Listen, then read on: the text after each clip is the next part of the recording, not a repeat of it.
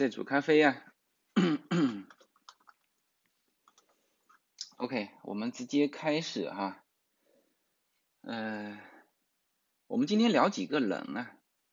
这几个人其实都是非常重要的。呃，其实现在有好几种，好几种，嗯，对于他，其实我今这次起的名字，我我把我把四个名字写都写出来了。呃，但是呢，其中有一个名字肯定是不让不让发的，呃，但是就是我也不知道是谁，反正总之呢，我们昨天在群发的过程当中，呃，群发的过程当中，哎，声音可以吗？可以吧？没没听到，没听到声音，什么意思？怎么没听到声音？声音可以吗？现在？好，OK OK，声音很清晰就行了。嗯，就是昨天我们在这个做这个这个宣传的时候，呃，这个群发，嗯，其中有一个肯定是一个名字的问题哈，就没有办法群发，所以，所以我们后来改成了彭邦博鱼，嗯，大家大家能。能把这个彭班博鱼说出来是谁吗？有有没有人能够直接说出来？彭彭彭是很很清楚嘛，就是彭佩奥嘛，是吧？班呢？班应该大家是是知道的啊，最近这个这个人出事情了啊，班龙，班龙大家会熟悉吗？呃，海外的人对这四个人应该都是很熟悉的。嗯要看见牛油果油了，嗯，对，这个这个最后最后说哈，嗯，呃，班是班龙哈，博是博敏，啊，这个我我这边我这边那个电脑也进入一下直播间哈，嗯，否则的话就是我看我看这边。博尔顿，哈 哈呃，博尔顿也也是鹰派哈，也是鹰派。那个电脑也进入一下直播间。嗯，sorry。否则的话，就是我看我看这边，博尔顿，哈 哈呃，博尔顿也也。Sorry 哈，OK，我把这个给关掉，就是现在可以了。嗯，问题区。啊，讨论区，OK OK OK，行，这样子我就看得很清楚了。对呀，这位兄弟，你看郭先生的，呃，名字你也不敢打全哈，打全就就有问题。嗯，对，因为所以说我我这次写的这四个啊，都还呃怎么讲呢？就是说都不是明文规定的说不能写名字的，但是其中肯定有一个名字也出问题了。啊，那于是这个余茂春，余茂春可能国内的人不熟悉，海外的人这次应该也都很清楚了哈。呃，这样子我们直接开始哈。呃，实际上呢，嗯，这四个人都是大家要熟悉的，而且最近的一些事情，前前后后吧，一些事情，呃，可能是要围绕这四个人来讲。呃，大家知道，其实历史是人创造的嘛。那么人在历史当中，呃，对，人在历史当中起到的作用也是非常重要的。呃，这样子哈，我先给大家看一个，看一个 PPT。对，这个 PPT 呢是我，sorry 哈。嗯。嗯，这个 PPT 呢是我，呃，在我看看啊，这个 PPT 是我在，嗯，这个是加州加州大学做演讲，就加加州大学长滩分校做演讲的时候的一个 PPT 啊，这个这个 PPT 啊，这个从中美关系历史严格讲起啊。呃，这个这个 PPT 是做的很长，因为总共是三个三个多小时的一堂课嘛，啊，那这个因为这个这个这个课是给钱的哈，这个一堂课三百美元，加州大学给我的这个等于是，所以说要做的认真一点，所以我做了很多哈。那这里面呢，这张表格，这张表格里面的这个图啊，这个图大家。要很要要知道一下这些人啊，当时，呃，其实除了蓬佩奥之外，现在大家可能都知道蓬佩奥是鹰派的这个代表啊，很强硬啊，但是他其实不是最强硬的啊。你看，那最近不是中国这边外交部开始放口气放缓吗？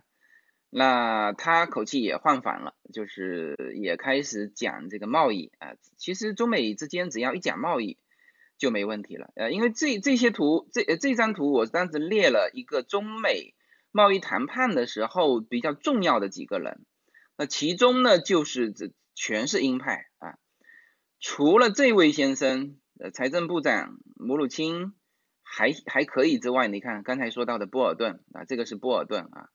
呃，波尔顿，大家看得到这个鼠标哈？波尔顿，呃，这个是副副总统彭斯啊，然后这一位啊，这一位，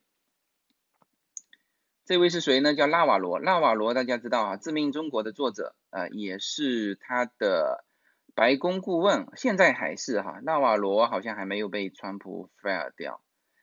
然后还有这位就是就是班农啊，这位就是班农。班农跟蓬佩奥的长相呢，都不是中国人喜欢的那种啊，就是反正就是很很纯的那种白人，但是不不属于那个。我待会儿给大家看这个伯明的长相，就大家就觉得哎，这伯明长得很帅。OK，呃，这几个人是其实是大家都是要知道的。OK，呃。这个今天今天光线不太好啊，啊，我看看啊，今天难得的多云啊，洛杉矶难得的多云，这整个整个光线就暗下来。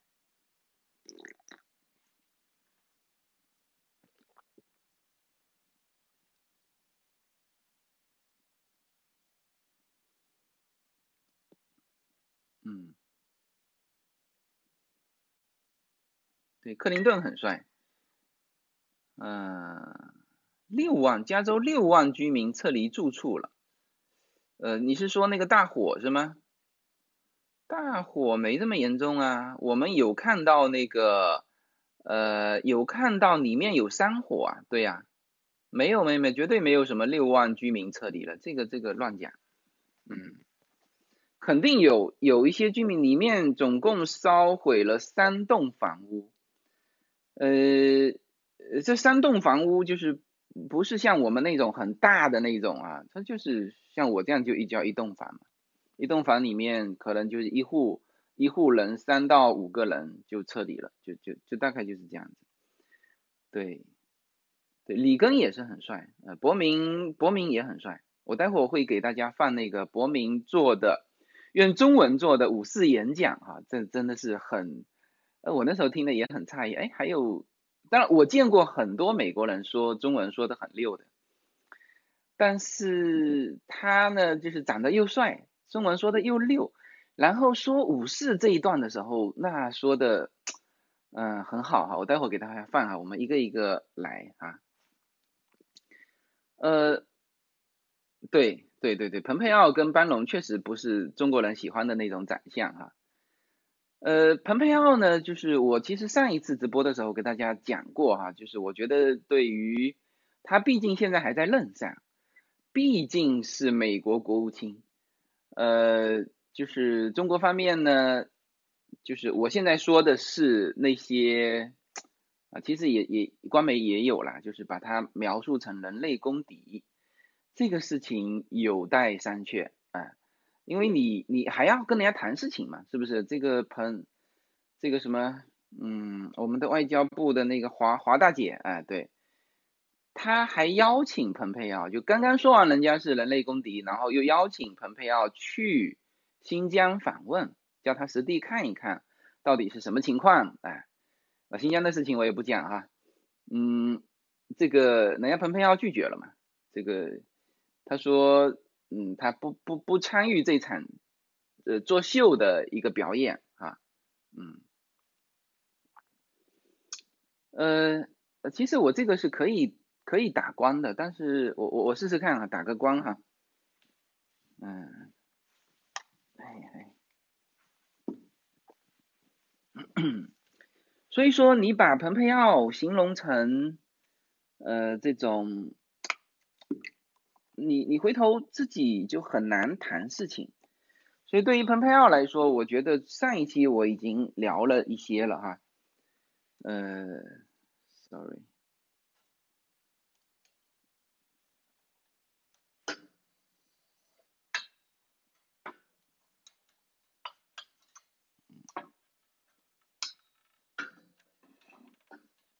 嗯，我试着把这个光源打开看看啊，嗯。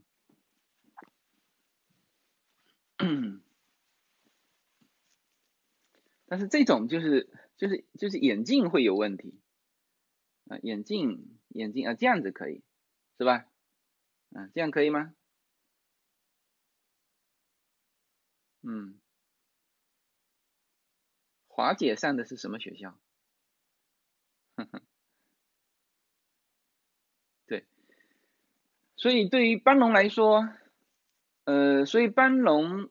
呃，所以对于蓬佩奥来说，其实唯一的就是说，大家先别去攻击他太多。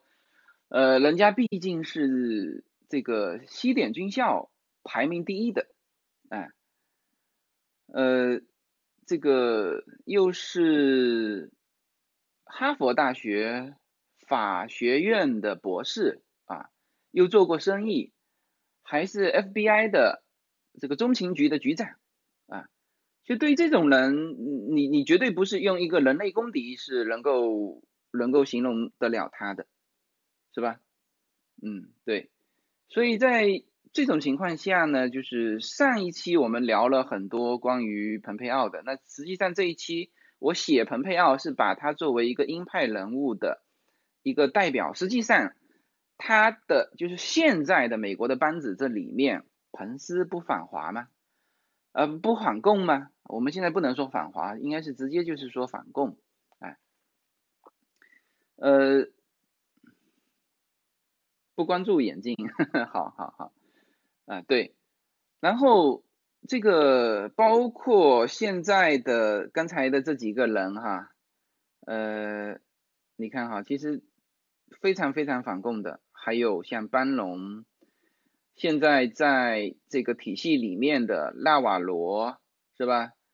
呃，波尔顿也是很烦，但波尔顿现在已经被川普 fire 掉了，班农也被川普 fire 掉了啊。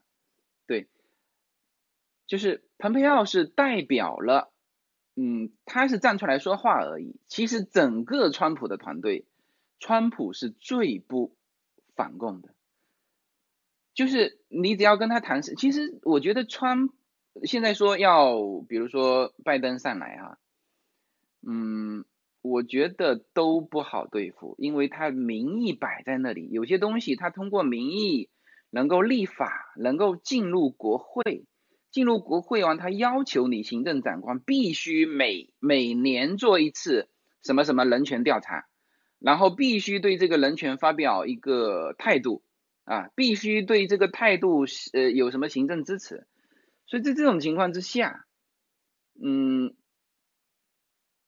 当然我是吧，在这种情情况之下，就有诸多问题，呃，那么就是蓬佩奥呢，我就呃一笔带过哈，就是因为今天可能讲这个班龙和后面这三位，呃，我们更需要花一些时间来说。好。呃，班龙是这样的哈，班龙呢昨天被捕了，嗯，但是很快就保释出来，五百万美元保释金，呃，他就保释出来了。被抓的时候是在郭先生的船上啊，这位先生呢，大家应该都很清楚哈，呃，这个曾经提他的名字，在中国的这个社交媒体上，你在群里面只要写这三个字，你的群就被封了，所以我今天也不提他的名字，呃，他是这个，反正他的名字大家都知道啊，这个谁在讨论区里面只要用拼音打打起来就行了哈。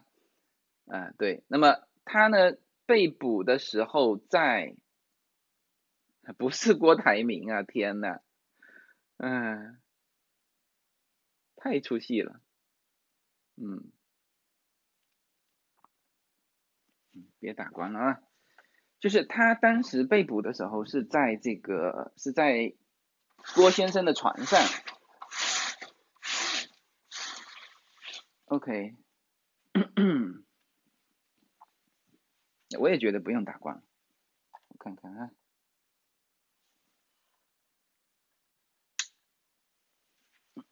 还是这样吧，还是这样吧，哎，对，呃，对，对对对对对，大家知道就好了。然后呢，他在他的游艇上，那时候游艇大概价值三呃两千八百万，因为他刚刚标价标出来。要卖，哎，两千八百万。这两个人呢，成立了一个叫法治基金，就是，呃，这个是针对中国的啊，针对中国的，呃，成立了一个法治基金。然后这个法治基金啊，现在，这个这个法治基金，现在募款募了三亿美元。呃，因为这个是针对中国的嘛，他们还成立，他们还呃。其实还有一个人，郝海东，那郝海东大家都熟悉哈。那这次在这个法治基金和他们组建的叫中华联邦、中华共和国联邦里面担任一个角色，呃，我我我是这样评价哈，就是这个事情不见得不对，但是呢，人不太对。啊，因为我始终对这位郭先生没有什么好感，因为他不管他想做什么事情，用的手段不对，呃，疯狂攻击一些女性，呃，因为她其实主要就是用了非常非常底层的民众那种猎奇的一种一种心态，然后去那绝对是恶意攻击这些女性。我觉得是我我印象非常不好，啊，呃，那么他做的这件事情，我们不予评论，因为因为从某种程度上说，现在呢，国内没有一个中国是没有反对党的，美国是它有一个执政党，就必须有一个在野党，在野党起的作用是什么呢？呃。呃，有些政权可能一直这个党长期执政啊，像日本啊也是自民党长期执政，像新加坡啊也是一个党长期执政。那好啊，那你说那这个这个备胎啊，这个在野党始终不上位，他他拿来干嘛？我现在告诉你拿来干嘛？它实际上呢是一种，嗯，是一种反对的声音。一个社会啊，你不能够没有反对的声音，知道吧？嗯，没有反对的声音会怎么样呢？就是说，就没有批评监督了。大家说的很对哈，你不知道的太多了。呵 呵就是说，一旦这个没有反对的声音，那就变成一个声音啊，变成一个声音呢，它就会遮盖很多东西。呃，你你不管说这个政党有多好啊，都必须就所以说大家为什么奇怪说呃哎，美国为什么选出来的候选人都是这样的啊？要么是骗子，要么就是傻子，呃，要么是疯子，要么就是快死的这个这个这个太老的这种人，要么就是那种就是什么什么小三啊，什么这个这个我刚刚说了一期关于。呃，这个贺贺大姐的啊，现在民主党的呃，就是副总统的候选人，叫贺锦丽啊，贺锦丽刚刚说了一啊，这是这期是公开的节目，就大家会觉得为什么都选出这些人来，为什么不能选几个好的啊？那实际上在在里根上台的时候，对于里根的流言蜚语和反对的声音也是很很激烈的，呃，说里根没有脑子啊，就是。然后在奥巴马上台的时候，在克林顿上台的时候，那这个本身自己克林顿也有问题，是不是？所以说现在你会感觉好像这个美国的候选人怎么都这样？那是因为他有反对的声音，反对的声音可以把这些东西给曝光出来。当然这里面有是确实的东西，有是呃这个子虚乌有的东西，呃，那么他都给你爆出来。那那这样子对于民众来说，他其实知道的就会更多嘛，呃，这就是这个反对党在野党的作用啊。那包括当然，他除了反对党，反对党是叫你死我活嘛，他唯一的作用就是把执政党拉下来，就唯一的作用就是他做的所有的事情，他没有做一件事情说，哎，我给你那个呃为你执政党好，没有啊，什么参政议政，我才不给你参政议政，我就是把要那要把你拉下来。知道吧？呃，那么他们除了这两党之外，啊，还有一个就是第三方舆论媒体的监督啊。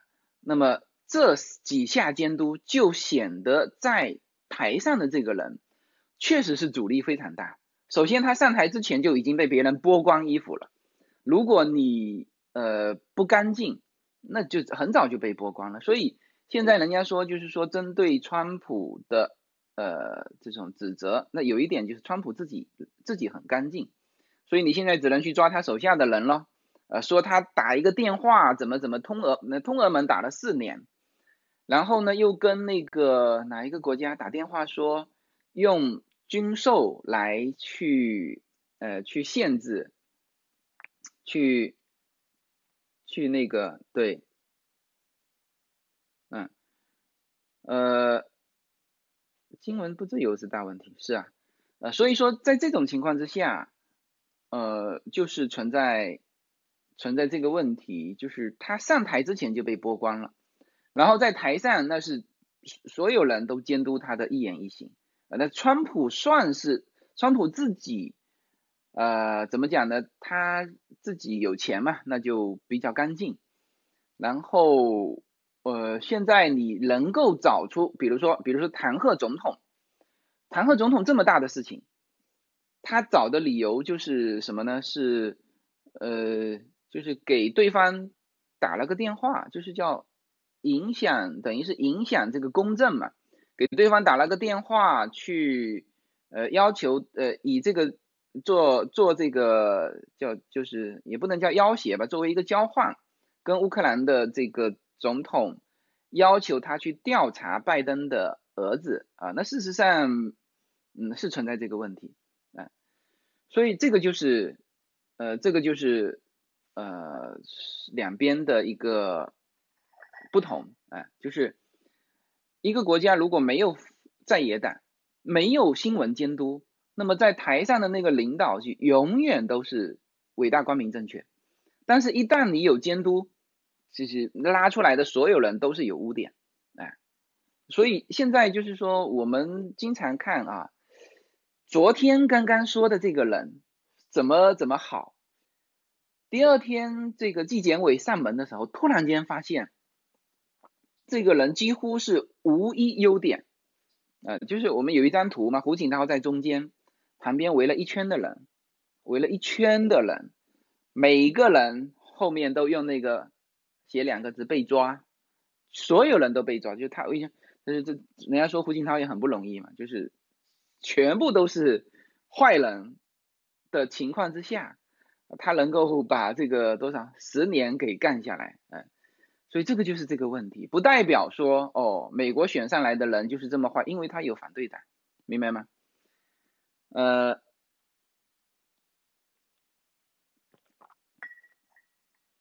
我们来讲班农哈，班农是一个什么人哈？昨天就很多人问我，班农是一个什么人？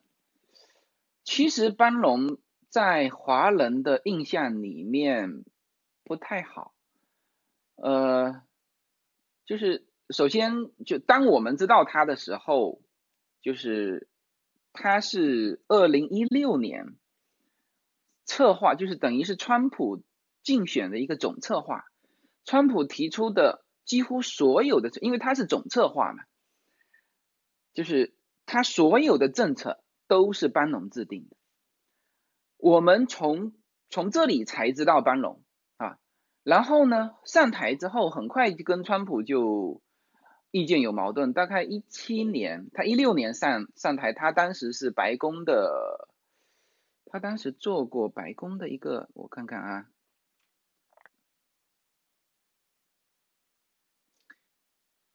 嗯，班农他是。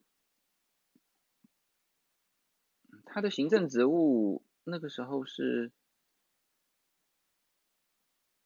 啊，对，国家安全委员会，啊，这个是，呃，这个是国家安全会安全委员会的主任吧？还是，嗯，然后二零一八年初他就跟川普闹翻了嘛，他是，呃，二零一七年的辞去职务的时候，其实他，呃，川普对他的。就是两个人就闹翻了，当时川普说了一句，说班农不仅丢掉了工作，还丢掉了大脑。啊，那当然，川普，嗯，有的时候他就是特别是攻击的时候，评价别人的时候会很很尖锐的一个一个呃一个评评论啊，但实际上这二者分开之后，就是说，首先我们说这两个人是绝对是因为。理念一致走在一起的，他们俩互相有个人的这种，嗯，性格不合的问题，不代表他们的方向不对。就有些人是这样子，有些人我们可能跟他个人没有矛盾，但是呢，我们跟他的方向绝对相反，就是叫做什么呢？就是我们叫三观不一。那个人没有什么矛盾，但是川普跟班农是属于。两个人都是很就性格上非常非常强势，呃，这个所以这两个人到一七年、一八年就个人之间就已经分开了啊。但是呢，他们的政治理念是完全吻合的，所以班农在离开川普之后，说了很多这个川普不好的，但是呢，他其实一直在外围干嘛？帮川普，呃，你也可以说，嗯，他实际上是在做自己的事情，但是他做的所有的事情都是就是跟川普的政治理念是吻合的。比如说，他这次被抓的什么事情哈？他做了一个基金会，哎，这个基金会呢是就是修墙的，building the wall，好像这大概是这种名字啊。呃，募集呃，就是在中呃，当时是出出了这么一个事情嘛，就是呃，川普在竞选之初不是说要在美墨边境修墙吗？上台之后，墨西哥政府说你们修墙可以，你干嘛叫我掏钱？因为川普当时是说，呃，我可以让墨西哥掏钱嘛，是吧？那呃，那墨西哥人肯定是不愿意的嘛。那他说不可能，那不可能这种情况之下，班农不是正好在外围吗？那他就辞去了公职，那他就可以专心做基金会的事情。那他就成立了这个专门修墙的这个基金会。那美国人民呢，就三块五块的给这个基金会捐款，那就是说要修，他非常非常具体。其实，嗯，昨天我还跟一个人聊，到底要怎么做这个基金会嘛？怎么做非盈利机构？做非盈利机构，你必须先要有项目，才能够去募集捐款。不是说哦，你有这个平台，比如说我的 Jacaranda，别人说，哎，我我我捐款进来，那我就问他，我说你捐款进来要干嘛？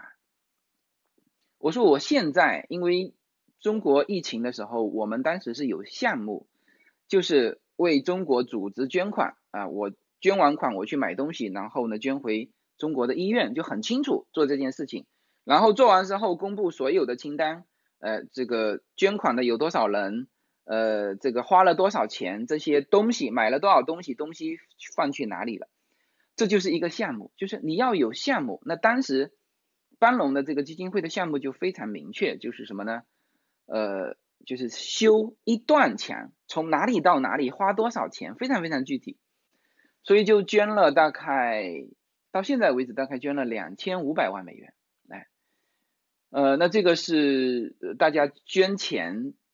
出来的，那么现在抓他是，就是说他挪用了里面的钱，他有四个股东啊，四个股东，这四个股东呢说都挪用了钱，说班龙挪用了一百万，嗯，嗯，说班龙挪用了一百万。那一百万，然后在这这里面就是总共挪用了一百万哈，那这里面有私人花出去的钱，有三十万什么转到他另外一个基金会，呃，所以说这个官司是有的打的，呃，很多人，当然班农现在一出事情，所有人都跟他切割嘛，呃，这个川普也跟他切割，呃，所以哈，你从这些举动你可以看得出来，我们的副标题哈就是班农被捕。谁干的啊？很国内的很多媒体说是川普干的，为什么呢？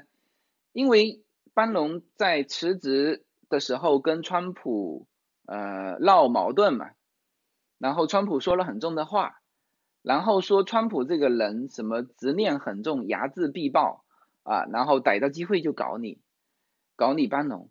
你别忘了，班农现在是一直在替川普摇旗呐喊，在他的外围。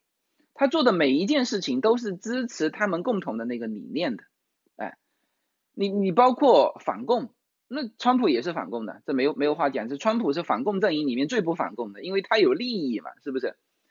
所以这个事情只有可能是民主党干的，哎，而且呢，这个事情你到最后班农不见得怎么讲呢？我们不能说无罪释放哈。肯定不像大家所所理解的，因为他总共两千五百万，你看哈，他有几十万的钱是移到另外一个非盈利机构，那移到另外一个非盈利机构这是没有问题的。比如说哈，我的嗯叫克兰达的基金会，我捐给我现在说国内哈，比如说国内大家说哎这个我想修桥可以，你的钱不能打到个人头上，你是在国内是非盈利机构，像我们当时的所有的物资。啊，都是捐给医院，中国的医院，医院在美国就是非盈利机构，那在中国，中国是盈利机构，但是呢，它基本上也认可啊，明白吗？从从一个非盈利机构转到另外一个非盈利机构是完全没有问题的，都都不要讲用途，知道吗？因为另外一个非盈利机构他用这笔钱用出去的时候，他才讲用途，明白吗？所以班龙的这个官司有的打，哎。所以首先班农被捕，那肯定不是川普干的。所以国内很多那个媒体把它说成是啊，这个川普睚眦必报，肯定不对哈。都不是说肯定不对，说这个话的人根本就没脑子，根本就不了解美国的情况，哎，也不了解川普，也不了解班农，也不了解他们在做的事情啊，明白吗？啊，所以这个就是，呃，首先把。川普当然自己也摘干净了，哎，好，那郭文贵也摘干净了啊，抱歉我说了他的话那无所谓哈，嗯，他也立刻摘干净了，就然然后他们的那个法治基金，他立刻就切除了班农的职务啊，因为他本来法治基金就是班农嘛，他嘛还有郝海东，我不知道夫妇是不是是不是股东成员，但是。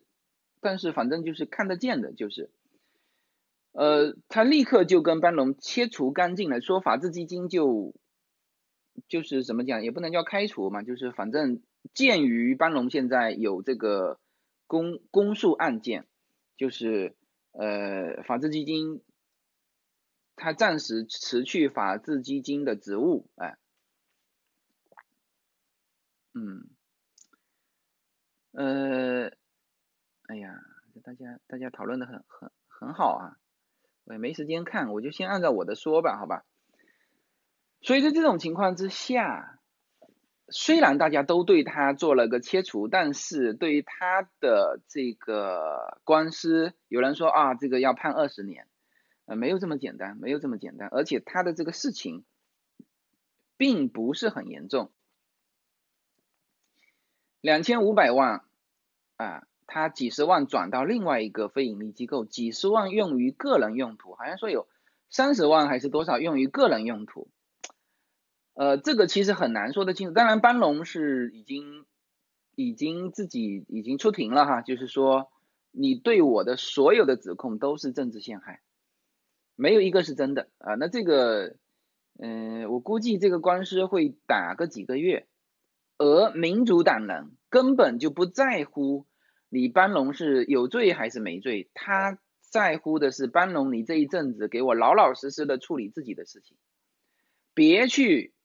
帮川普，他现在就是要把这个，就是因为他现在是怎么讲呢？争斗的如此激烈的情况之下，所有对你有利的人或者是东西，他都要给你剪干净啊，最后剩下孤零零一个川普，呃，这就是这个策略嘛。那当然，川普对付拜登也是这个策略，这个反正两党恶斗，这个没没什么话好讲哈，嗯。喝着精酿的啤酒看直播，啊对，呃，所以呢，这个这个是班龙啊，这个是班龙，然后这个就是班龙是一个很厉害的人物，大家不要看他那张脸就觉得说他呃是那种就印象不好的那种啊。你看哈，班龙也是哈佛大学的，这个班龙是哈佛大学的工商管理硕士。你看这几个全是人文人物，博尔顿，呃，说错了，就是佩，呃，国务卿这个叫什么？蓬佩奥啊，蓬佩奥也是西点军校毕业，参过军啊，是吧？人武吧，人文吧，是吧？这个什么，这个这个这个法学硕士，那你就不能说他只是一介武夫吧？人家是法哈佛大学法学硕士，而班龙是哈佛大学的工商管理硕士哦，那个是法学博士啊，呃，蓬佩奥是法学博士，他是他是他是哈佛大学的 MBA，嗯，就是班龙，然后呢，班龙还参过军，班龙在海军上服役七年。啊，你看人武吧，是吧？嗯，然后呢，他退伍之后还在高盛工作过啊，然后呢，上世纪九十年代，就是一九九几年的时候，参与了十多部电影的制作，呃，他的十多十多部电影全是纪录片哈，全是纪录片，他对于呃。这个纪录片还是做的很好的，你看哈，二零零零年开始制作并指导了九部纪录片，其中二零一零年的《美利坚之战》还被称为什么什么什么，反正就是他做了很多纪录片，啊，包括二零零四年制作的纪录片叫《迎击邪恶》啊，这是呃二十一世纪自由世界与伊斯兰法西斯之间激烈的冲突，嗯。呃你像这个纳瓦罗的《致命中国》啊，也也也做成纪录片。呃，我是我的纳瓦罗的《致命中国》书我看过，呃，他的纪录片我也看过啊，这些纪录片都是很好的，有时间是非常值得看。班龙在他帮川普之前，大家可能以为。所有的华人知道川班农是在他帮川普的时候才开始知道，实际上他在帮川普的时候就已经名声大噪。班农后面还有一个词，你去查一查，叫班农主义。一个人他的思想能够被称为主义的，你就知道他是已经形成了一个非常非常完整的体系，而且也已经获得了认可啊。比如说我们我们知道的马克思列宁主义嘛，是吧？毛泽东还只敢称思想，你还不敢称为主，当然你你你要称他主义也行哈。但是在美国，班农是被称为班农主义，明白吗？所以你就不可以用普通的认知去去这个去这个去形容他，说啊，这个就是一个小混混，这个就是一个什么没有知识的这个什么白白呃红脖子啊，对，就看上去那个样子，是不是？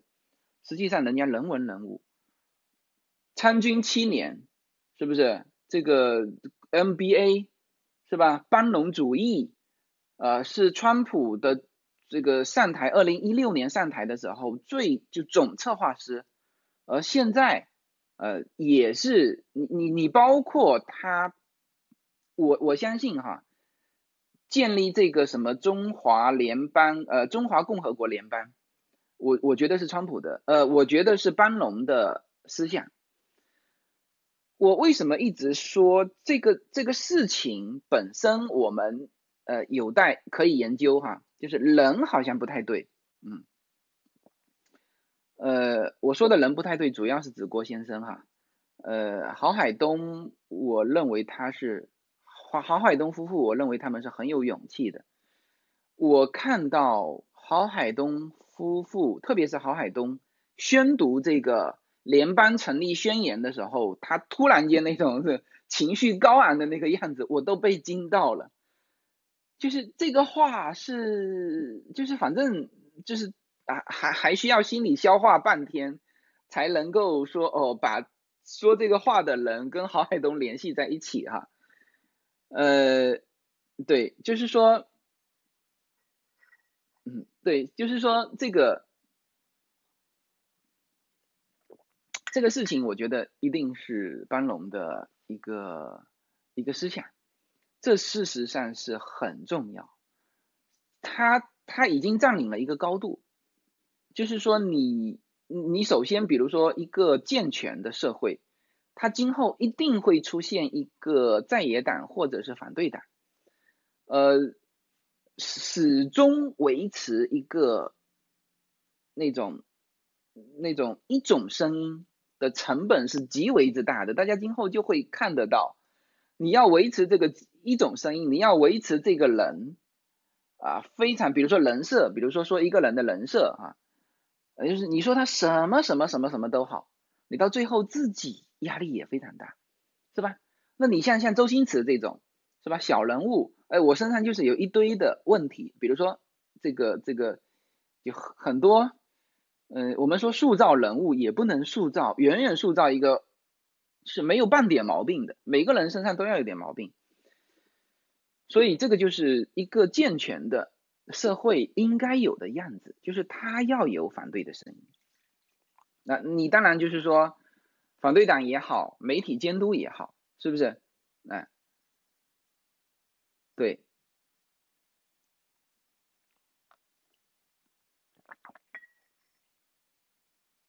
所以呢，嗯，这个就是大概是班农哈，呃，基本上把班农讲清楚了，就是这是一个很很厉害的人，人文人物，而且思想也是能够形成主义的，哎，一个人呢，他现在是被抓了，被谁抓了啊？被民主党抓了，是吧？哎，大概就是这么一个。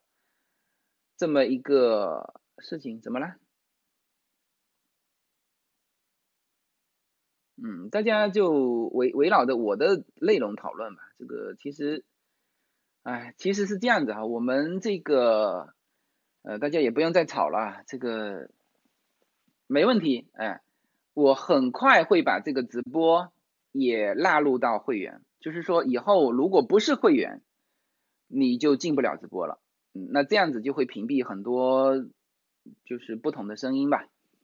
呃，那当然你你愿意掏这个钱进来，呃，那那那那那再说，就是反正至少这个门槛把很多，就是随便进来的人就就就提出了。那如果说你愿意呃在会员区去讨论，那至少说你你还是有诚意的啊，不是说这种这种的讨论方式，嗯，OK，哦对了，我们会员区已经有一千五百号人了，你看这么快的时间，呃一周不到，一周不到，我上次才说的嘛，是不是？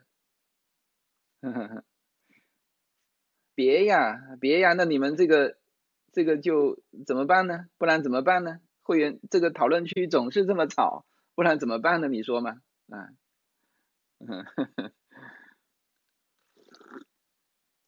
嗯，我也要保护自己呀，是不是？高尔夫了，看你连连续两次穿的都是，对对对，这是我打高尔夫的衣服啊。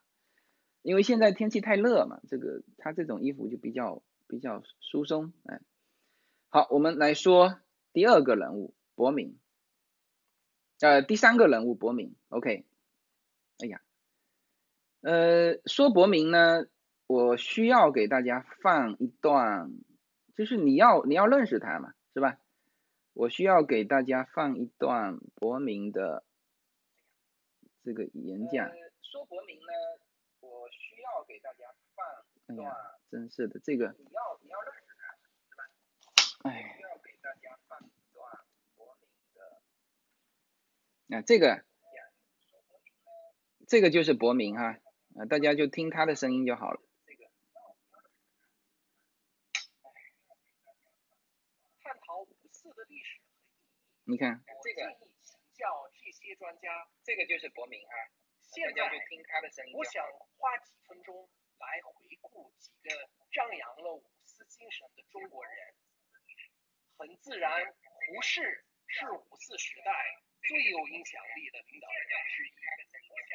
此前，他已经是个为中国现代化而努力的重要思想家。出生在安徽省的胡适，等一下，同鲁迅和许多成名作家一样。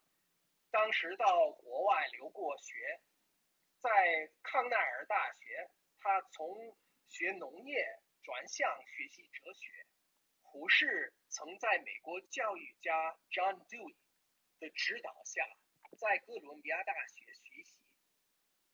胡适贡献给中国人最伟大的礼物是语言。之前，中国的书面语言文言文。分上没有变化，许多研究证明，文言文与白话的距离不亚于拉丁文同现代意大利语。书面语言的艰深，在统治者和被统治者嗯之间 设置了鸿沟，这是问题的关键。文言文还有识字本身，主要由。少数政治精英和读书人掌握，他们最大的愿望是终局。读书不是为了普罗大众。与此相反，胡适认为文字应该反映人民的声音，而不只是记录先贤。是什么时代的人说什么时代的话。他推广白话文，确信文字要普及。你看，他说了二十几分钟。的发展起了关键作用，多理想。嗯，我我给他快进哈。运用他所推广的白话，巧妙的反驳了反对全民社会契约的论点。不是说，民主的唯一途径就是民主，政府是一门手艺，需要实践。胡适根本不在乎精英主义。但五四运动的领军人经常受到各方指责，政府官员或御用文人曾经指责五四运动偏袒西方，中国气息不够，甚至不爱国。但学者张彭春的生平事迹驳斥了五四不够中国化的观点。同样是五四一代，像好友胡适一样。张彭春拿到奖学金到美国留学，出于对戏剧的爱好，他第一个把花木兰改编成为舞台剧，他把西方话剧介绍到兄长资助的南开大学，再把明旦、美兰芳邀请到美国演出西化的京剧。中国的传统道德修养和严格的教育理念中，张彭春看到了可以与西方思想。相结合而形成新事物的优势，这最终彰显了张彭春的最高成就，对《世界人权宣言》的决定性贡献。这份宣言是第二次世界大战后由罗斯福夫人主持的国际专家小组起草的，代表中国的资深外交官张彭春。是该小组的成员。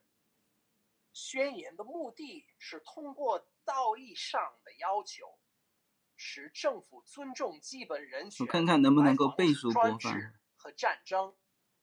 一九四八年宣言中规定的人权包括生命、自由啊，这个倍数，不被奴役或遭受酷刑、宗教自由以及思想自由。John Pomfret 曾写道：“把西方的个人主义和中国的集体主义结合起来。”张彭春促成了一份所有国家适用的普世宣言。张彭春认为，人权宣言宣言不仅仅是关于个人权利，也同个人对社会的义务有关。张彭春的传记作家 Stockholm University 的 Hans Ingvar Roth 强调了他对世界人权宣言的贡献。他说：“如今宣言中最有意义的所有方面，比如宣言的普适性、宗教中立性。”对个人基本需求和尊严的强调，张彭春都有关键贡献。宣言在联合国通过后的短短几年，继续快进哈。有公民意识的中国公民，其表现在于他们做出的大大小小的勇敢行为。李文亮医生就是这样的人。李医生并不是寻求拯救中国的公共知识分子，是个眼科医生，年轻的父亲。他先是做出了小小的勇敢行动，然后。才是个更大的英勇举措。十二月下旬，他最初是通过微信向几名医学院同学传递警告，说武汉医院发现严重的冠状病毒病例，敦促朋友们保护自己和家人。他的警示没想到在网上被广为传传，会消除任何疑问。然后，李医生做了一件大胆的英勇举措。他在社交媒体上发表了自己在派出所的遭遇，附上了警察的警告信，全世界都密切关注。那时，李医生已经感染了冠状病毒。他在二月七日的去世是见记者或当记者都需要勇气。如今，在中国，连找到国内外的调查记者都难上加难。一些试图揭露武汉疫情的公民记者失踪了，包括陈秀实、方斌和李泽华。最近几个月被驱逐出境的外国记者人数超过了几十年中被苏联驱逐出境的人数。李文亮李医生同事艾芬医生也对武汉的疫情提出了警告。据报道，艾芬医生在接受采访后再也不能露面了。当中国传统的良心学者，很多是普通公民，徐章润、任志长、徐志勇、伊利哈木、方方。二十位拒绝上帝服从共产党的天主教神父。好，这个后面就不播了哈，因为我觉得他说五四运动这一段还是说的很精彩的。后面呢，因为呃太敏感了，我们就不想播了，因为他后面其实就是就是就是目的性和色彩就很浓烈。我给大家听前面这一段，就是关于对武士的这，虽然说没有播的很完整，大概大概大概知道这个意思哈。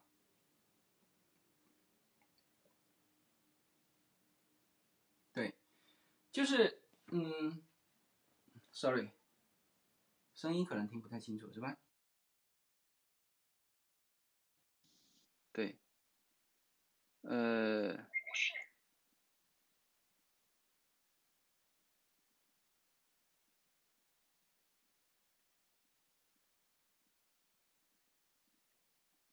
对，哎，OK，呃，我我只能是后面放再 再放就被禁了，对，嗯，他演讲的对象是谁？他是这个是在五四青年节的时候，他呢通过社交平台，那当然这个后面摆着国旗哈，这个肯定是官方的一个一个发言了，嗯。所以这个历史问题，他能够包括他讲到几个人，可能作为我们就是很多这个直播前的听众都不太了解，就是民国时代其实离我们很近，嗯，但是呢，由于因为民国嘛，这是中华民国嘛，是上一届政府的发生的人啊，那些大师，呃，那。真正就是我们认可的，比如说胡适，大家对他的理解好像啊，就是说哦白话文。那实际上胡适还有很多这个观点和作用，包括谈到民主，包括谈到自由，都都有很多很可取的东西。但是我们的课本里面就没有放过一篇胡适的文章吧，是吧？那那放鲁迅的文章，放鲁迅的文章现在也被撤下来了，是吧？呃。我我觉得这一些就是说，我们说继承一个文化，是要就是怎怎么讲呢？你你你可以说批判的继承，但是你不能完全屏蔽，完全屏蔽，连连这个人是谁你都不知道，呃，这个是有有问题的。包括我最后要讲到这个这个这个就于先生哈，这个他是状元，他是中国的。这个状元，但是然后呢，他的那个名字是刻上石碑的。那现在就因为某一些事情，他的名字在石碑上被被打掉了。哎，对。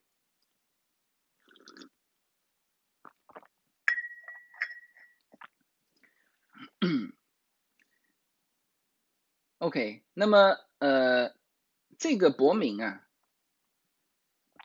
他是。他现在是什么职务啊？他现在是美国安全，他现在是副国家安全顾问，就国家安全顾问，就副国家安全顾问，对，是现任的哈，现任的，嗯，他的任期一直到二二年九月份，嗯，呃，他呢曾经，他也是人文人物哈。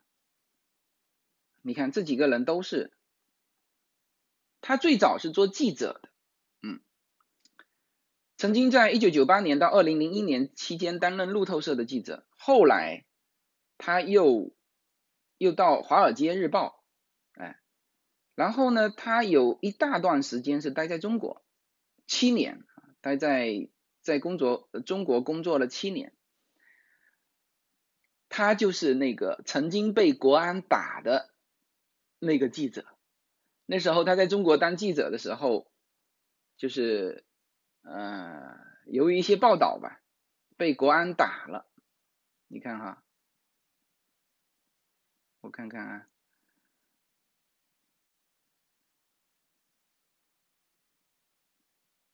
嗯，对，伯明在中国调查一宗腐败案件时，曾被中共国安人员殴打。啊，他自己在《华尔街日》二零零五年哈，在《华尔街日报》上写了一篇回忆文章，写道，呃，他说我在北京的一家星巴克被一个政府的打手迎面打了一拳，他试图阻止我调查一家中国公司向其他国家出售核燃料的情况。哦，那这么严重，那个被打那没没什么话好讲，是不是？哎，你这个这这这事情是很严重的啊，啊。然后呢？一九九八年到二零零五年之间，伯明作为驻华记者参呃，对，他在那边七年时间，他因报道中共的贪腐问题被中共警方逮捕。后来他接受美国广播公司采访时说：“我当时被一群中共警察围住，就在厕所里面看着我们的采访笔记一页一页被撕碎冲进马桶，就是。”把他的采访笔记交了，撕碎了，冲进马桶啊，这个，呃，所以他对中国是非常非常了解，非常非常了解。就是大家刚才在评论他的中文多溜啊，就是很多中国的人英文也很溜，但是他对美国世界了解嘛啊，我现在发觉哈，就是嗯，对于美国这个社会，呃，即使你在美国呃，你对于美国的这个社会真正去体验它的政治。这一块的，嗯，还是说你单纯只在美国生活，嗯，还是差别很大。那伯明是个记者，他的中文好，然后他又是参与了那种深度的那种调查，所以说他对中国是极为之了解啊。你看这几个，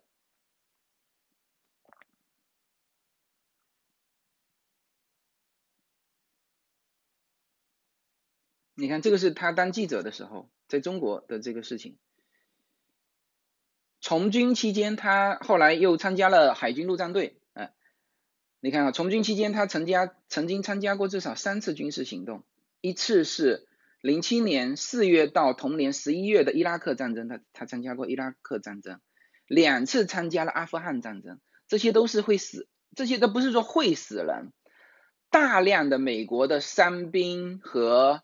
呃，这个这个这阵亡的人，嗯，有一些你都不用受伤，你精神上就已经受伤了。我我曾经一直说我叶子的朋友的一个朋友嘛，他的同事就是从战场上下来，整个人后来回到家里家暴老婆，酗酒，因为他受不了那个战场上那种血腥的情况。那这个也是怎么讲呢？这这个问题我以后会在会员区我来聊一聊社会稳定性的问题啊，就是。美国是一直参战的，一直参加战争，而这呢，参加战争的合法性和正义性，我们不去讨论。就这个社会一直有看到有参与战争的这种社会，它的耐受力其实要比没有是说几十年都没打过仗的要强得多。他知道战争的残酷性，就不是说呃这个这个敲敲键盘，他说我们发动一场战争吧，我们要把这个怎么样怎么样都打掉。他每天都在参加战争，每天都有从战场上回来的伤员和心理受受创伤的这个这个军人，这个军人又会影响到他的家庭，他们的家庭又会影响到身边的邻居。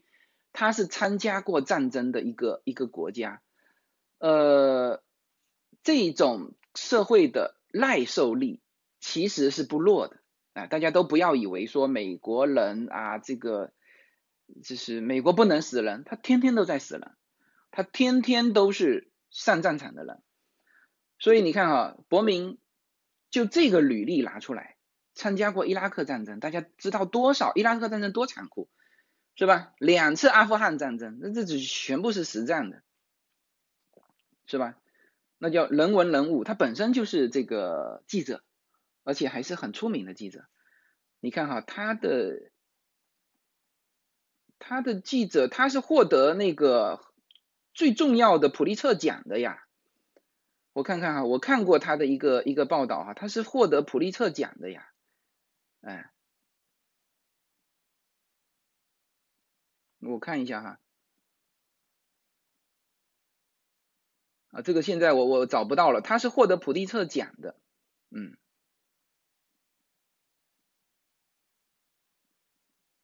所以这个人是你，你必须认识他。他现在是美国国家安全的副国家安全顾问，哎，这是伯明，好吧？来，我们最后说一下这个余茂春啊。如果说伯明是一个中国通啊，余茂春直接就是一个中国人啊。我们说一下余茂春的余茂春形象也不好。我我就发觉怎么这几个余茂春，当然他年纪大了嘛，年纪大了形象不好。那像伯明这种年轻的啊，包括那个什么成都的那个领事馆的领事啊，呃，那个那个长得也很帅哈，呃，这个永远大家都是以貌取人的。呃，余茂春是这样的哈，余茂春是一九六二年的，嗯，哎，我先说一下余茂春是谁吧哈，呃，你看哈，有一篇文章是这是哪一个电台？德国的，德国之声的一个电，他说识别中共与中国人民，大家知道最近，呃，包括川普，包括呃蓬佩奥。他做了一个最大的一个呃对华政策的一个不同呢，就是说直接针对中共，把中共跟中国人民摘除掉。这个背后的策划，呃，班农也有份哈，班农也是他他反正在其他场合我有看到过，在蓬佩奥说之前他就说了啊。但是呢，现在就是说，蓬佩奥说他的这个观点是来源于他身边最重要的一个华裔智囊，叫做余茂春啊。那这个一下子就把余茂春给暴露暴露在呃中国和全体华人面前了啊。而他说完之后，就你看这个标题就是识别中共与中国人民，特朗普有一个华裔智囊叫做余茂春。嗯，这个切割是很精准的。呃，我们不说他呃，这个这个到底是不对的还是不对的？那当然很多很多人就是说啊，这不对的。中中中国共产党怎么能够跟中国人民去做切割呢？是不是？这个这个，我回头会在会员频道去去聊一聊，怎么啊？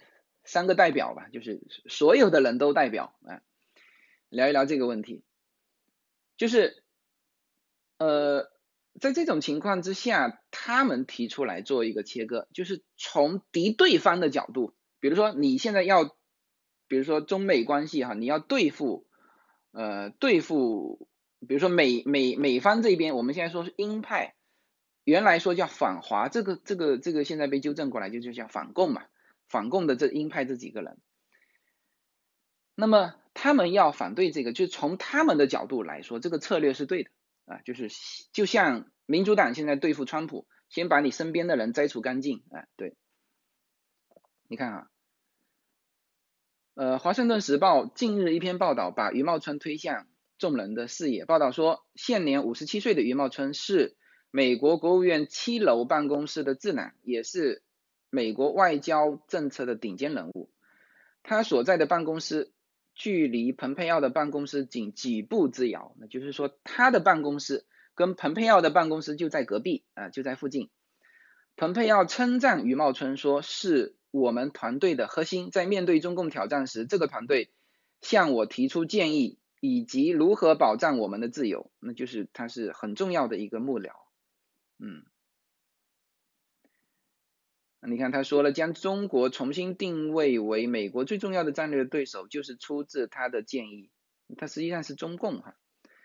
呃，已退休的美国国务卿史蒂威称赞余茂春先生是国宝啊，那这肯定是指美国的国宝了，是不可能是指中国的国宝啊。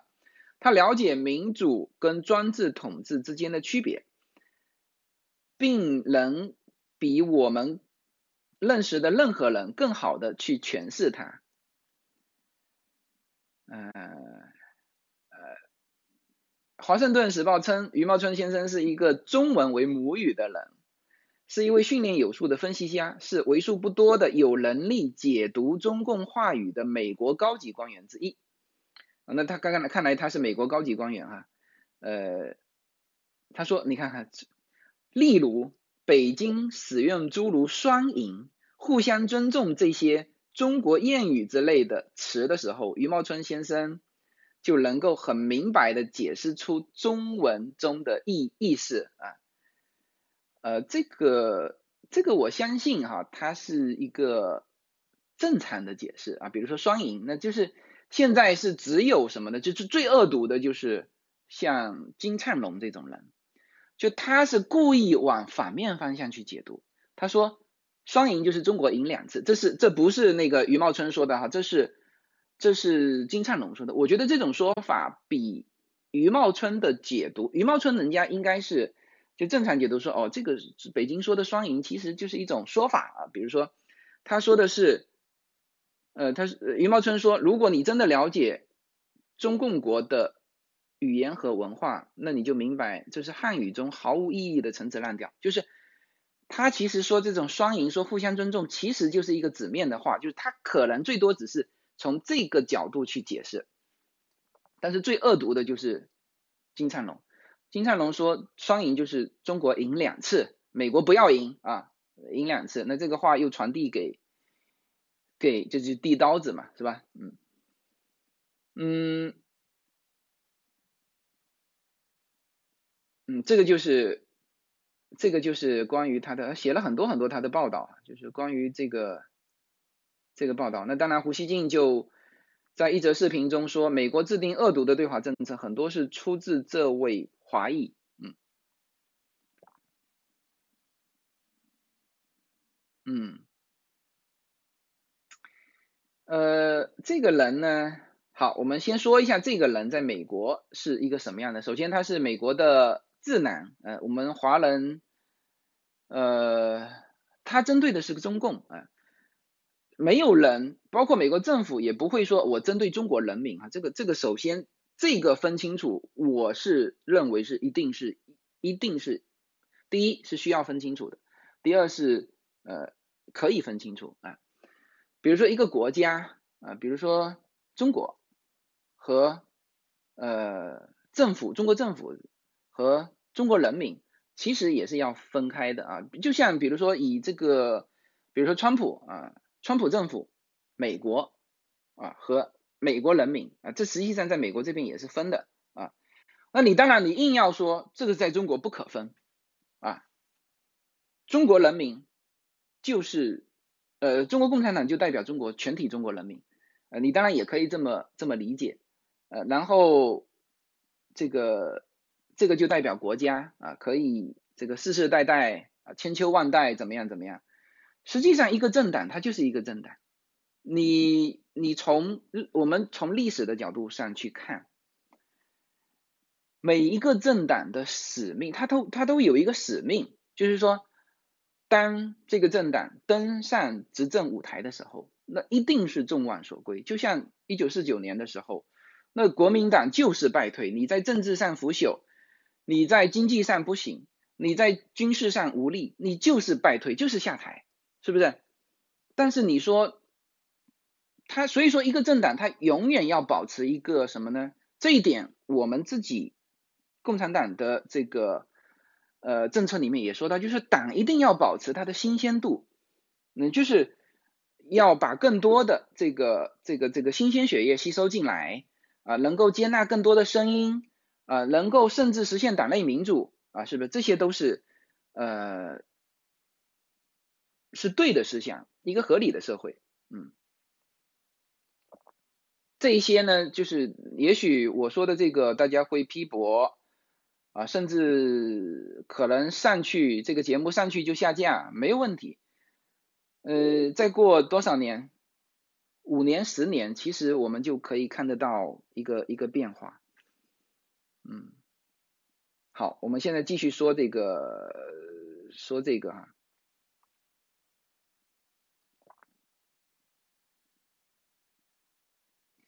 哎呀，这位先生又说了什么啊？又大家又吵起来了。算了算了，我也不去找他说了什么了哈。中共和中国人民是心连心，反共就是中国人民的死敌。好吧，中国就是心连心，心连心啊。哎。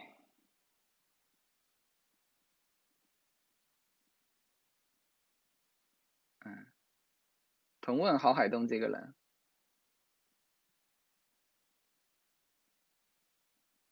嗯，OK，那么，呃，我们来说，就是我们的标题是，就副标题是余茂春的石碑哈，呃，然后，然后我们是说一下余茂春这个人嘛，余茂春是一九六二年八月份啊，他是安徽人啊，成长在重庆。他是七九年的高考状元，嗯，七九年，七九年是第一次那个吗？是老三届吗？我搞搞不太清楚。他是这个文科状元，啊，文科状元，然后考入南开大学，嗯，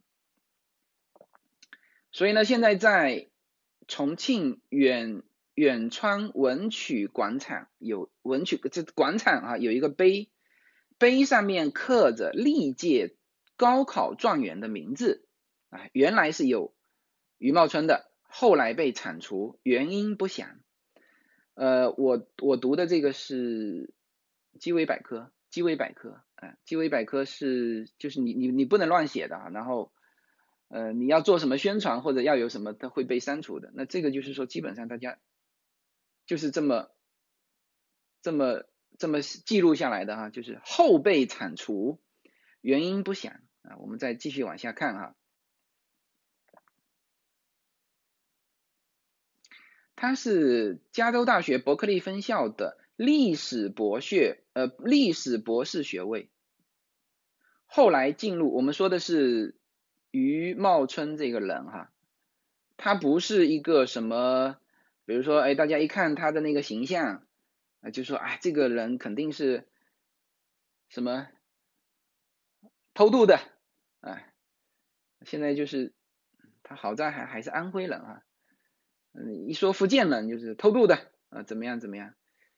他是加州伯克利，呃，加州大学伯克利分校，这是排名第一的，就公立学校里面排名第一的。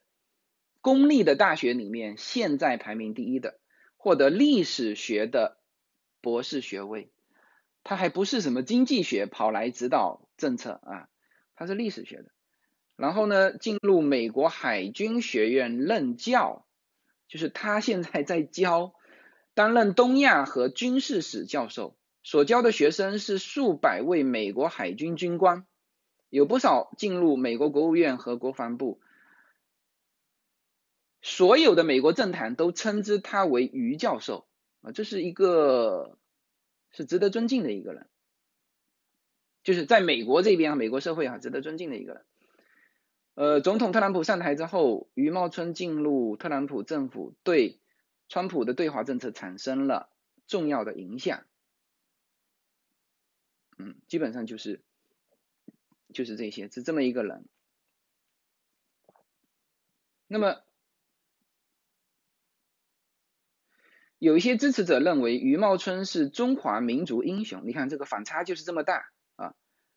呃，就是在在中国你能够发出声音的，就是像比如说环球日报啊这些这些，嗯，说他助纣为虐，充当美国政客的狗头军师和反华的急先锋，让全球华人一片哗然，哎，然后呢就就后面就附着。这个视频，视频上就是他的母校远川中学把他的高考状元的名字从石碑上铲除，就是我我也看到这个视频，就是在在打打他的名字，就余茂春，然后这边又得啪啪啪啪啪啪把这个打掉，就是专门附这个东西啊。但是呢，也有一些支持者认为余茂春是中华民族英雄，华人的骄傲啊。中国大学的学者，中国大陆的学者叫丁东。那这个人我估计啊，大家去搜也不会搜得到啊，因为，呃，呃，他说对于余茂春的批判是失去体统，而且逻辑很荒唐，因为余茂春早已入籍美国，在做一个美国人应该做的义务，那他可能这样讲还没什么问题吧？我还想在这个时候敢对余茂春说说赞扬的话的。啊，这个基本上就不要在中国大陆混了啊，因为他是人是在中国大陆嘛，是吧？这个叮咚，嗯，呃，芝加哥大学教授杨大力认为，中文世界对余茂春的很多批评是很不公允的。呃，余茂春在 Facebook 表示，美国对华政策的制定是一个复杂多元的过程，啊，重要的参考是中国政府自己的言行。对，啊，他们搞笑说“汉奸”这个词英文怎么拼啊？怎么写啊？嗯，这个好像是是这么一个人哈。呃，余茂春，嗯，我我我觉得很多东西现在都不好说什么，嗯，反正反正再过多少年，嗯，比如说翻回头再看，可能大家会看得更清楚，呃，也许他是做的就是不对的，啊，伤害了中美的关系，那也许他做的是很对的，啊，就是。一下子让大家或者说明白了一些事情，这些呢，我们我都不予评论，我都不予评论，我只评论就是你把人家的状元名字从石碑上打掉这件事情。现在中美关系不好，那你把他的名字从这个石碑上打掉，因为他那个石碑不是记录对中美友好做出贡献的人的名字在上面。这个石碑只是记录说，在一九七九年的时候，有一个叫余茂春的人，他拿了状元，是不是？他只是记录这件事情。好，那你现在把它打掉，这个是非常像什么呢？就是像非常像很多的早期的合影嘛，啊，这个领导人的合影，比如说什么，比如说开国大典那个油画哈，呃，先是一堆人，后来这一堆人呢，就是一个一个犯错误。那你呢就把它从那个上面抹去，是不是打掉就是抹去嘛？那那油画好办啊，油画这个这个涂涂改改就行，还还有很多照片，在这个技术那么呃怎么讲呢？就是不像现在有 PS 啊，就直接 P 掉就很简单的事情，当时的那种技术。就是你就看着这个大合影上面的人一个一个减少，一个一个减少，他他都犯错误了嘛，是吧？就把它拿掉。那实际上呢，这个事情是没有必要的。就是我们翻回头去想，讲想到那个大合影里面的领导人的，曾经好像刘少奇也被拿掉过，后来平反完又给他又给他批回去了，是不是？就是说人家只是记录，比如说中共一大的时候，确实是他在那里面有开会嘛。比如说开国大典站在那个天安门城楼上，那确实是有他嘛。那后来他犯错误了，你可以写啊，后来他犯错误了。但你把他拿掉，就是说等于是把他屏蔽掉，就没有了这个人。这个是一件蛮我不认可的事情。就是说你要知道历史的多元性。我呃，像比如说 现在有几个人啊。这个，比如说像金灿龙啊，什么张维维呀这些，呃，其中大家可能还点了两个金是有一个叫金一南嘛。实际上我对金一南至少他写的那个苦难辉煌我是很认可的，呃，这这本书也是党史教材啊，我是很认可的。就是苦难辉煌这本书是作为当时有三本书对于我的思想，那时候我还在中国。有了一个巨大的改变啊，其中还有一本叫《蚕豆》啊，还有一本就是这个《苦难辉煌》。《苦难辉煌》写的非常非常真实，就是说在长征的途中，嗯，其实他也说的很清楚，毛泽东犯了很多军事指挥上的错误，很多很多，就包括他拿到指挥权之后，他还犯了很多军事指挥，包括这个我们后来被描述的神乎其神的什么四渡赤水呀什么。那是被人家打得团团转，到处跑，是吧？而且到处跑的过程当中还犯很严重的错误，这个在苦难辉煌里面都都写出来了嘛，是不是？就是你要复原历史的真实，就告诉大家就是这么回事，是吧？我我我觉得至少我没有看金一南后面的就是鹰派的观点，他作为一个军人讲一些鹰派的话是没有问题的，是吧？你胡锡进作为一个文人，你谈什么？呃，什么什么一千个核弹头了，是不是？你这不是暴露了人家的计划了吗？是不是？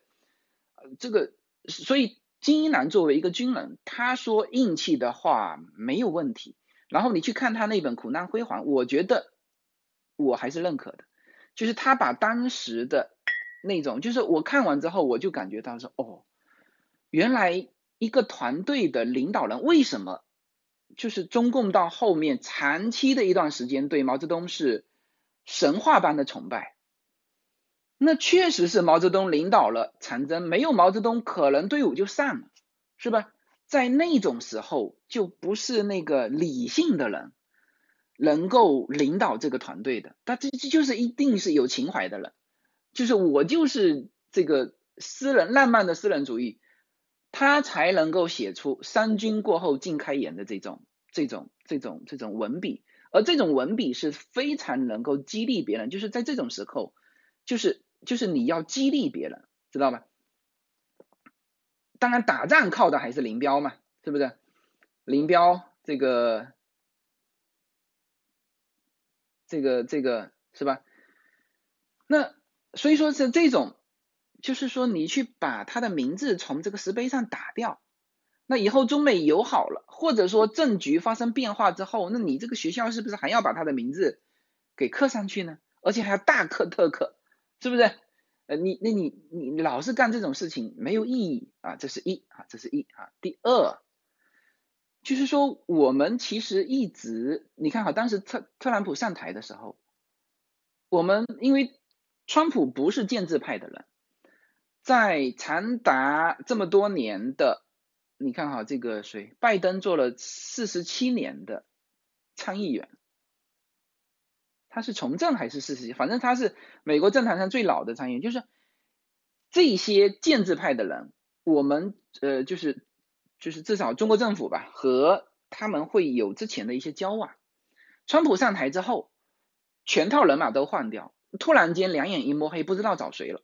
到时候那时候大找，找到川普的女婿，呃，这个包括马云那时候还做了一次，呃，就是说要给。要给美国政府增加一一百万个就业机会，这都是一种跟川普本人直接接洽的一个机会。好，那就是说什么呢？就是说我们其实最担心的是都不认识。你像这个中国人这么会做关系的，你应该要知道怎么去在这个事情爆发之后去处理这个关系。比如说，好，你现在一你你现在之前是找不到人，现在知道了哦，这个人原来是我们中国人啊，他老家还有他的亲戚朋友，还有他的父母兄弟，我这开玩笑的，可能也都接接到美国了哈，可能哈，他就是说他至少南开中学、南开大学的老师吧，他也总有老师跟同学嘛，是不是？这个时候是非常好的一个跟他接洽，因为他制定的就是对华政策。是不是？他是美国的高级官员，他对川普跟蓬佩奥有巨大的影响力，是吧？他得到了美国社会的认可。你说这种人关系不做，你去做哪谁的关系？是不是？你还把人家的名字从石碑上铲除掉，你不是断了人家跟你友好的这个路吗？是不？就是说，我就觉得这个东西，我我不认为是最高领导人做出的哈。这个最高领导不会只是说，哎，这个人很很。很不像话，把他的石碑从呃把他的名字从石碑上干掉，最高领导人绝对不会做这种事，这种事情都是下面的人自己揣摩，自己做，就是聪明啊。你像胡锡进这种这么聪明的人，哪一天一定会被嫖娼，知道吗？这个这个这个，我我我我还要说一个人，真的是很很气愤，一个一个叫。叫徐章论，对，徐章论是这个大学教授啊，然后呢，呃，他之前的文章大家有可能有看到，有可能看到完就下架了。总之，他是用一个笔杆子写了很多建议，很多，当然你可以称之为是批评。呃，但是后来他现在被这个这个学校开除了。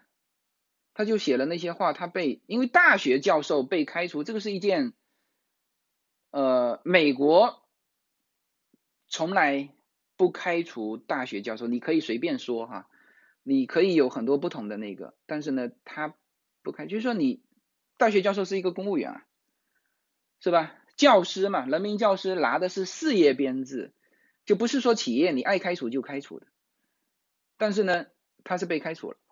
然后开除之后还不要紧，还拘留他。拘留的理由啊，拘留还不要紧啊，拘留的理由是嫖娼啊，这个这个这个没有问题，大家我不知道我不知道这个，呃，国内能不能收得到哈，反正就是他就是嫖娼了，啊，退休金也没了，是吧？嗯，还有还有 最近看了爱因斯坦文集，终身教授也可以被开除，OK，啊，就是说。你你能开除哈？OK OK，但是呢，他是什么理由开除？啊，当然你可以说他是嫖娼开除啊，对，因为他嫖娼被抓了嘛，啊，那以后以后这个这个大家以后以后大家会看到，可能会看到这个这刚才说的是谁？胡锡进啊，胡锡进，我是坐等他被嫖娼，嗯，好好好，注意尺度，注意尺度。哎，我说胡锡进没问题吧？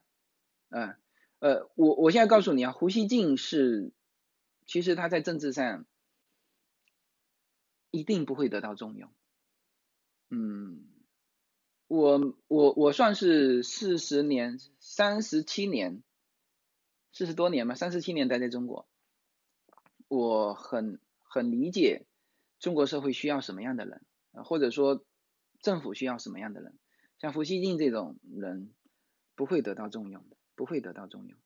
对你说你说的对哈，他现在是两头不讨好，两头不讨好。呃，没错，大家说的对哈，哈佛大学给徐章论发了聘书，但是那肯定不让去嘛，肯定不让去嘛。嗯，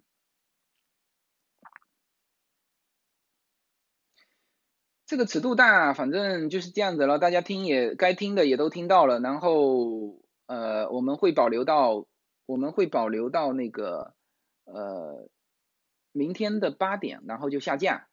呃，然后呢，我们会剪成不同的片段放在我们的会员区。呃呃，这样子我会放完整版在会员区，我会剪成不同的片段放在 YouTube，好吧？呃，啊，这就把这四个人讲完了哈。然后现在还张维维有可能，为什么说张维维有可能被嫖娼？胡锡进不可能吗？我觉得胡锡进那张脸，这个跟嫖娼很接近啊，嗯。张维维看上去还比较还比较正派嘛。他会去嫖娼吗？呃，不太清楚。当然现在就，当然许章论更正派啊，他都他都有可能被被嫖娼，谁都有可能被嫖娼，是吧？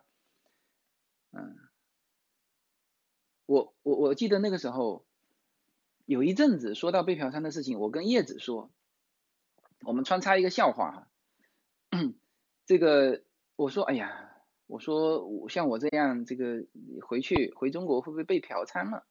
就是哪一天啊？我说回中国会不会被抓了？呃，这个这个呃，那那叶子说，那他总要理由抓你啊。我说理由很简单啊，嫖娼啊。你你知道叶子说什么吗？叶子说，那你不要去呀。嗯，对，好吧。他他他听得懂啊，对，嗯，太官话，张伟伟，嗯。那我们再说一个什么呢？哎呀，这个话题算了，这个这个最后一个话题我就不说了，我会放在会员频道，好吧？因为那个话题要讲蛮久的，是就是关于美国讨要一点六亿、一点六万亿啊，一点六万亿，就是它是叫做湖南湖南证券的这个，啊不？湖广铁路的债券啊，说错了哈，这突然间说到湖南证券，嗯，就是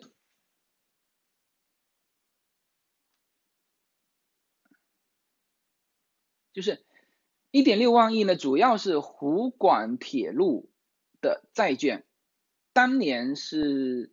呃，清政府发的啊，这这个这个湖广铁路这个事情是引发的非常大，后来还引发了四川的保路运动，直接导致了辛亥革命，清政府下台，就是这非常大的一件事情。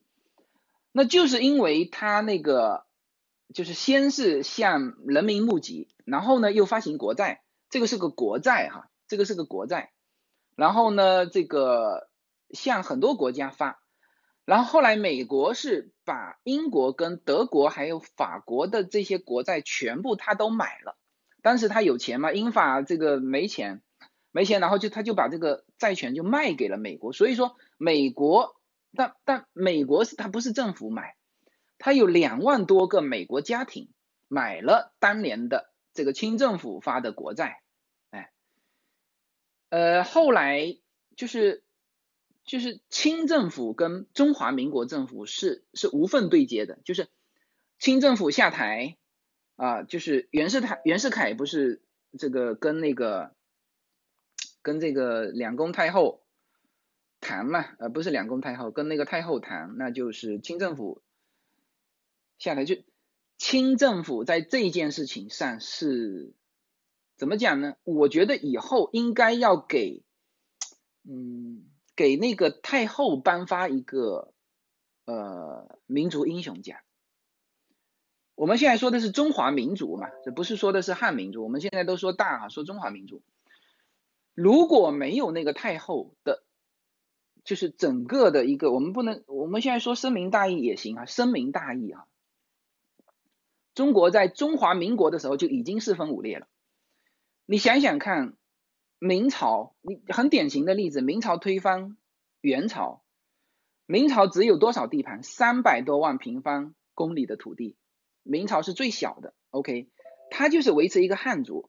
那么当时他只是把元朝赶跑了，那么一样的中华民国成立的时候，其实孙中山提出来的口号是驱除鞑虏，恢复中华，他是想恢复到明朝的那个版图，就是我们汉人管汉人的，你这个什么蒙古人回去，满人回去，什么新疆就是你们自己搞自己的啊，是吧？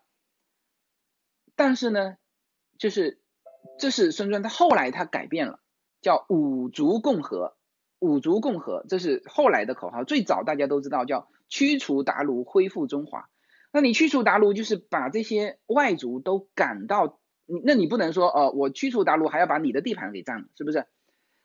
那时候没有提这个，所以说当时的中华民国的孙先生的最最早的最初梦想就是三百三百多万平方公里的土地。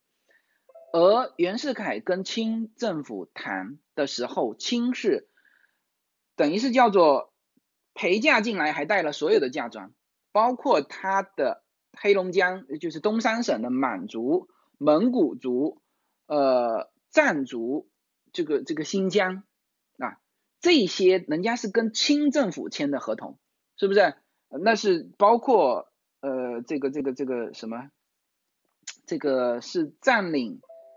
呃，是就是藏族，人家是臣服清朝的。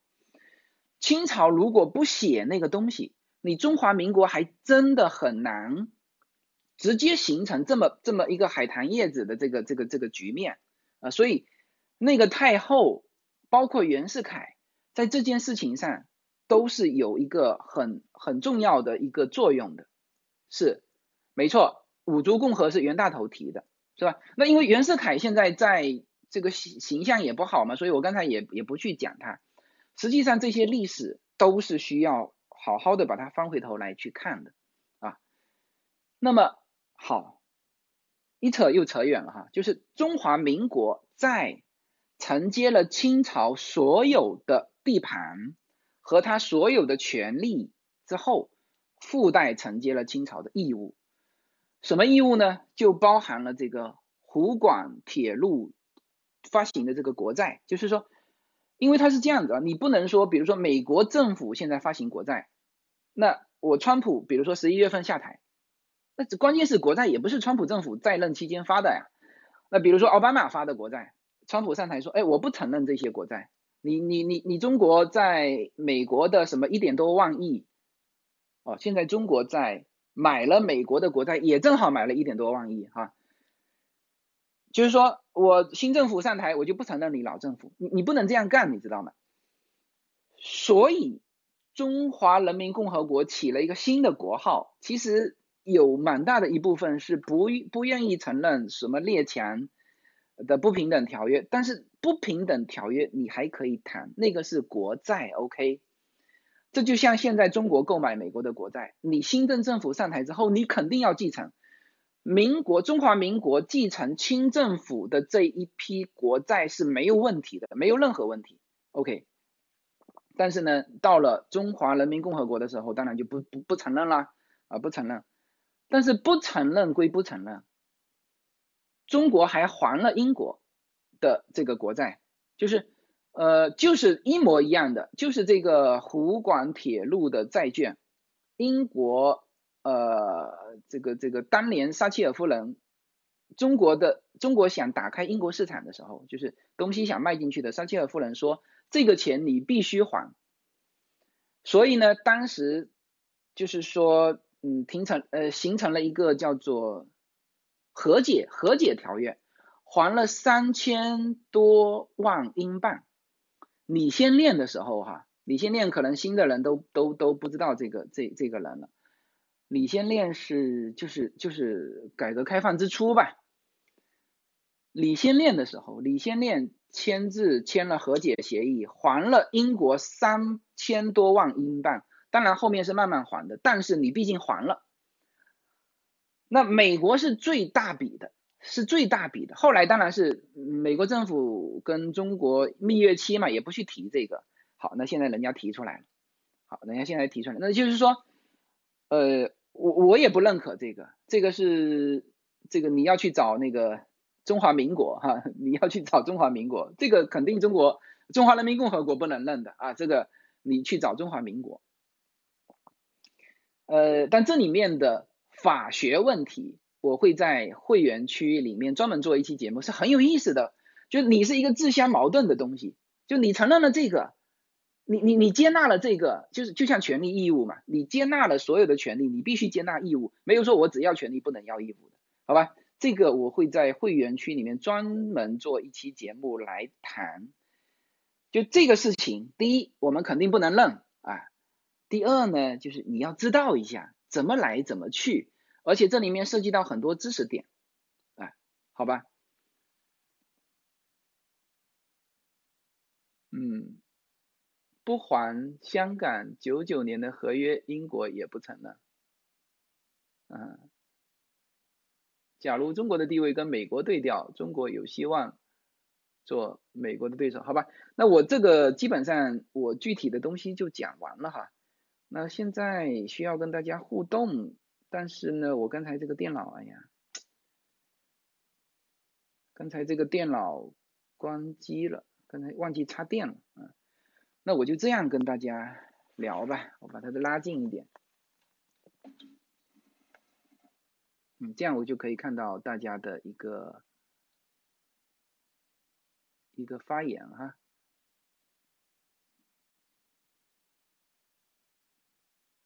我看看这里有没有有没有问题啊？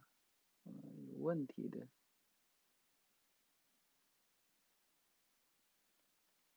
底部有新消息。哦，还都是讨论啊，没有问题吗？哎，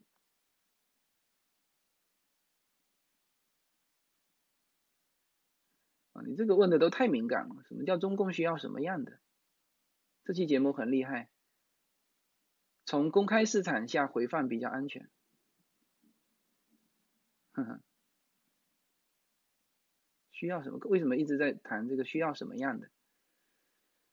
啊，OK，我就不往上那个了哈。嗯，蔡老师的事情我就不能讲了，因为这个一讲就肯定是肯定是下架。好不好？这个大家自己自己自己去去去搜吧。其实有一些东西，你看啊，我虽然说大家感觉我的尺度很大，但是我没有去碰那几个不能讲的人嘛。比如说我们的郭先生，比如说我们的蔡老师，哎，这个我我都我都我都没有没有去碰嘛啊，对。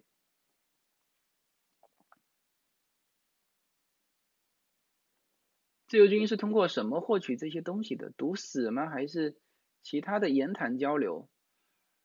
呃，这个这个，聊一聊区块链。呵呵好啊，我们是这样子，我大概周一周二吧，会员区会播出一期节目，呃，是开始我们的美股投资的一个节目啊，谈经济的。那实际上是谈美国投资，其中最重要的是美股投资，而且我会用录屏的方式。呃，我们现在一一旦有了这个视频就很多，你看这现在这个是直播方式，那也有录播方式，还有录屏方式，就是我的那个电脑屏幕，大家可以看到我的电脑屏幕，就是就是直接的那种录屏，就是很多打游戏都是用那种录屏的方式嘛，是吧？哎，对，嗯，好吧，那。呃，这些就会在我们的经济频道里面去去展现了，区块链啊，呃，数字货币啊，黄金，黄金现在涨了百分之三十五啊，美元通货膨胀了百分之二十，哎，呃，这个我也会在，也会也会在这期，因为这期我已经录好了，回头制作一下，大概周一周二。就是会员区的第一期节目就会是美股的，嗯，呃，大家会看到我的，呃，我用什么软件，呃，我的就是仓库啊，就是我的这个列表啊。当然这一期主要是讲那个基金的，主要是讲基金的，因为呃，在中国的基金好像大家兴趣都不是很大，都是讲个股。那美国其实蛮讲基金的，啊，嗯。对，呃，这个，哎呀，哎呀，这位是，他说，首先你要跳出国家的框框，嗯，国家的框框呢，你说的对哈，说的对，那很多人对于国家这个框框的理解，就是说，呃，我们是不是要跳出中国人的这个框框？不对哈，跳出国家的框框。不代表跳出中国人的框框，就大家历史呃政治书都学过嘛。国家是什么？国家就是统治阶级的工具嘛。呃，这不是我说的，这是绝对不是反动的话哈。这是我们历呃我们政治书上教的嘛。现在去翻那个呃，sorry 啊，我我看看我是不是把嗯，应该大家还听得到声音哈。嗯。这个还是就历史书上还是这么写的，我不知道现在小孩子教的历史书国家是什么，还是统治阶级的工具嘛，这没有错嘛，是不是？那么这位呃听友说到的就是大家要跳出国家的框框，我觉得更准确的就是说跳出统治阶级工具的这个框框，我们来看一些问题的时候。我们就比较清楚啊，我我我倒不是说这个要跳出，呃，很多人说啊，那你这个跳出中国人的框框，不是，绝对不是啊，绝对不是。嗯，以后我会在会员区更多的去展开这些细节，呃，就是包括政权啊，政权到底是什么？嗯，它它它总要有个宗旨，是不是？包括呃人民啊，人民其实也不是统一的啊，其实你就是要把它分成不同，因为每每一个群体它有它有自己的文化、这个阶层、经济情况，它的需求是不同的。你你把所有的人绑成说啊，大家统一的需求，那不行啊，这个是吧？这个这个是很难做得到，就是说你。你必须要有不同的政治组织去代表他们。你能够代表在上海买一亿豪宅的人，他的诉求一定和这个那个那个什么什么六亿还是几呃六亿平均工资在一千以内的，一千左右的。李克强说的，也不是我说的，的那些人，他的诉求是不一样的，所以里边的人，你肯定是要去不同的呃代表去代表他，你你很难一个代表代表所有，这个是很困难的。嗯，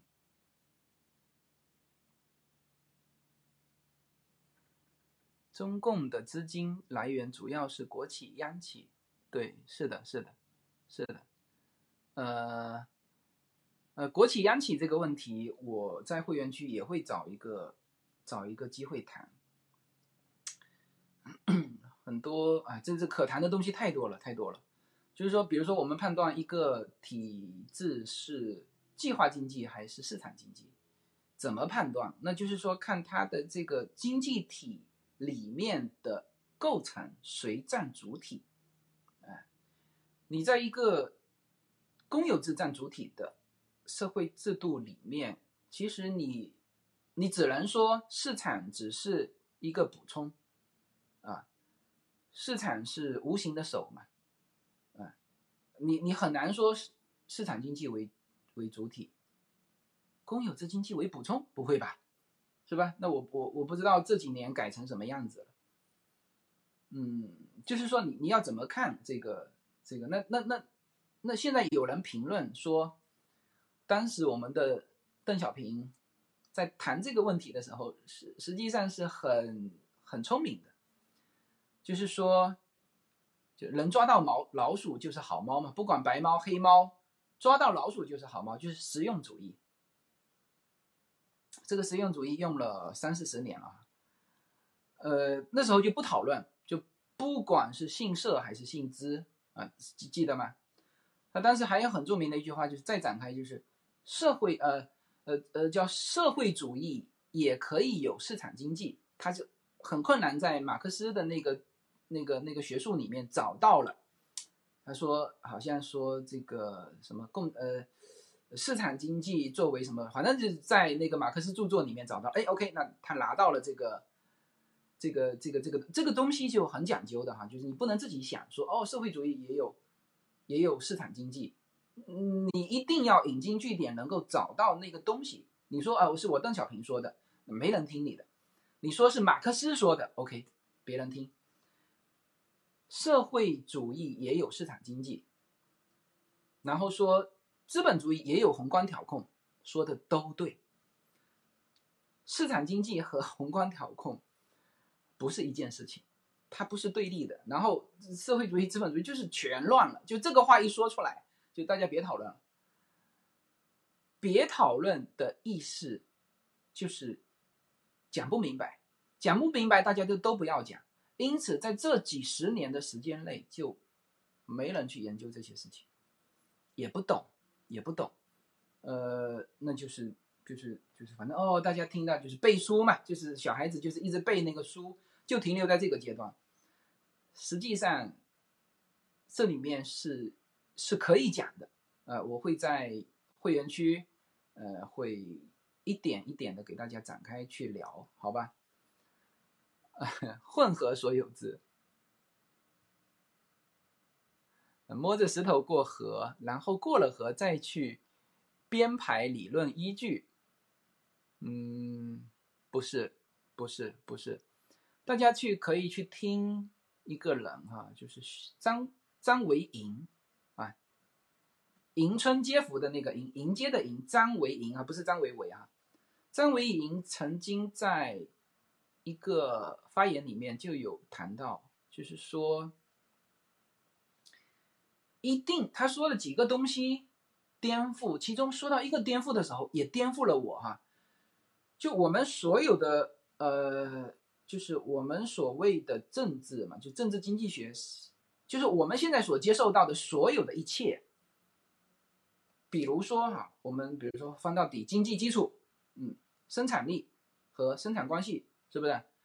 是什么呢？是生产力决定了生产关系，啊，是吧？这个这个大家没有没有任何问题嘛？实际上这句话是有问题的，从来都是生产关系决定生产力。不是生产力决定生产关系，好吗？是不是？